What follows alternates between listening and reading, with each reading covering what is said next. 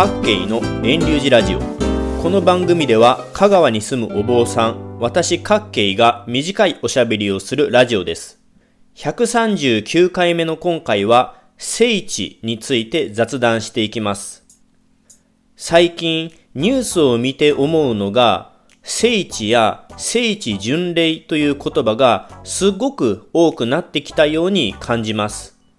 実際今日6月7日のニュースでも30周年を迎えるアニメ忍たま乱太郎では原作者が兵庫県尼崎出身ということで尼崎を聖地巡礼という表現で紹介していましたアニメ、映画、ドラマに関することが多いですが Yahoo ニュースなどのインターネットで調べるとほぼ毎日のように聖地や聖地巡礼に関するニュースが登場します。改めて辞書などで聖地の意味を調べてみました。一つ目の意味は宗教の発祥などに関係が深く神聖視されている土地や地域のこと。お坊さんの私はこの一つ目が聖地の意味だと認識していましたが、聖地にはもう一つ意味があるようです。特定の分野において重要な場所、憧れの場所、漫画やアニメ、映画などの舞台となった場所やゆかりのある場所のこと。最近ニュースの話題になるのはこちらの町おこしといった宗教とは関係のない聖地巡礼の言葉です。聖地って聖の地って書きますよね。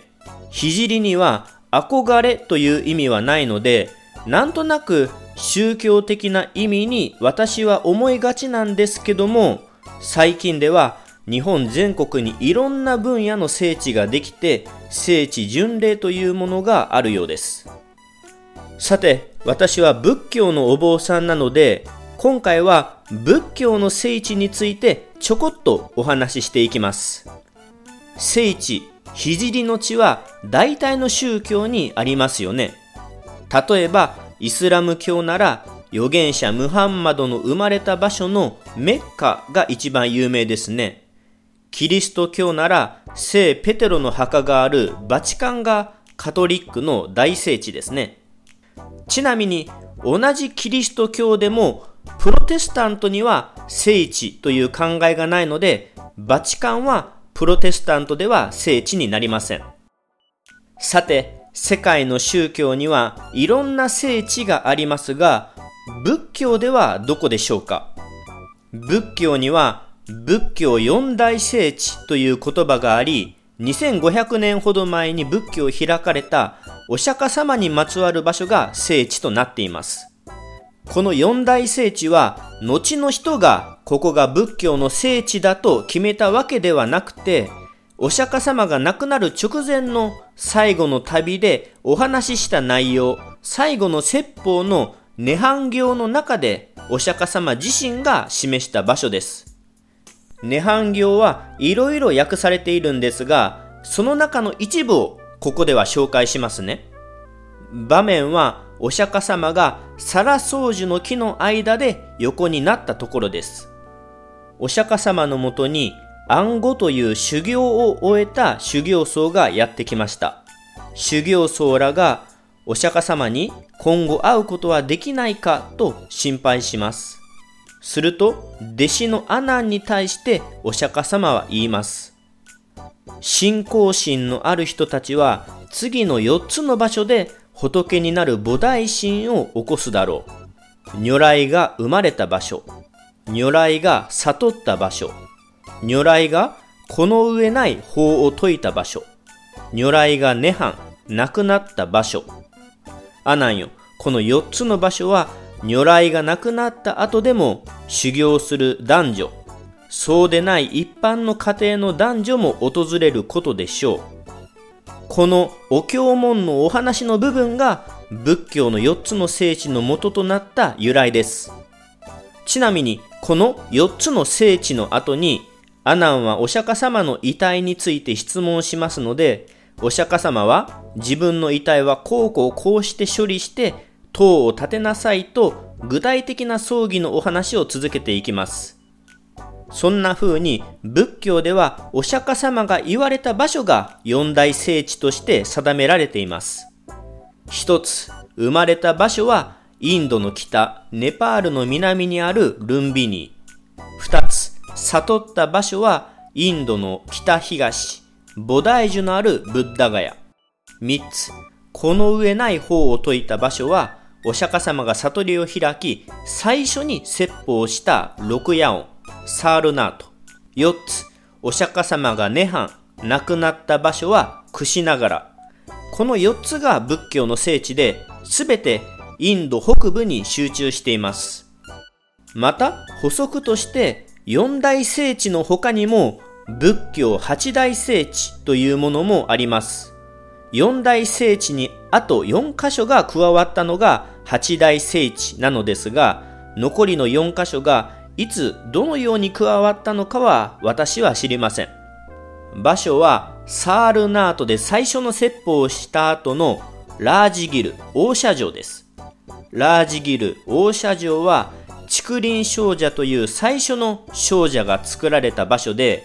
漢無量寿経や法華経などが説法された領寿山という山がある場所です。また、シャリホツや木蓮といった弟子が加わった場所もラージギル大社城です。次の場所は祇園少女という場所です。社営城というお城の外にある少女で、当時特に賑わっていた場所だったようです。次の場所はベーサリーという場所です。あんまり耳にしない場所だと思います。場所で言うと、ラージギル大社城と生まれた場所ルンビニーの間にある町です。ベーサリーはお釈迦様が最後の旅をする中で立ち寄ったところで、ちょうどインドの雨の時期に重なり、長いことお釈迦様がとどまった場所です。また、お釈迦様自身が自らの別れ、もう間もなく死ぬことを弟子のアナンに告げた場所です。生まれの地のルンビニ、悟りの地ブッダガヤ、説法の地六夜音サールナート、亡くなったクシナガラの4つと他ラージギル大社城、祇園少女、ベーサリー。ここまでが八大聖地のうちの7箇所です。最後の一つはサンカーシャというお釈迦様が亡くなった後の伝説が元になった場所です。他の7つの聖地と比べるとだいぶ西の方に位置します。伝説が元になっているので私は何とも言えないです。以上8箇所が仏教でいうところの聖地です。私もいずれは仏教の聖地に行きたいところですが、まだ海外に出たこともないので、果たして生きているうちに行けるかわからないところです。ちなみに、日本には日本の仏教聖地なるものもあるそうです。一つは弘法大師空海が開いた和歌山県にある高野山金剛無寺。もう一つが、伝教大師最長が開いた滋賀県にある比叡山延暦寺です。どちらも空海最長の最後の場所ですね。ただ、冒頭にお話ししたように、今は日本全国いろんなところにいろんな形の聖地があります。日本の仏教聖地は高野山金剛無寺、比叡山延暦寺ともされるようですが、それ以外にも色々あって、聖地巡礼お参りしたらいいと思います。例えば、私の住む香川県なら、善通寺という寺があります。善通寺は弘法大師空海が生まれたとされる場所です。他にも、高松には浄土宗の法然が立ち寄り、法然が掘ったとされる阿弥陀様がある法然寺などなど、自分が住んでいる周りにもいろんなゆかりの地ってたくさんあるもんです。誰かが決めた今話題になっている聖地を巡礼するのもいいかもしれませんが、まずは身近な聖地、ゆかりの地にも足を運んでみてはどうかなと思うところです。以上で2022年6月7日の聖地をテーマにした各系のラジオはここで終了します。来週もまた聞いてくださいな。ポッドキャストでも配信していますので、アプリでレビュー、評価、登録してくれたら嬉しいです。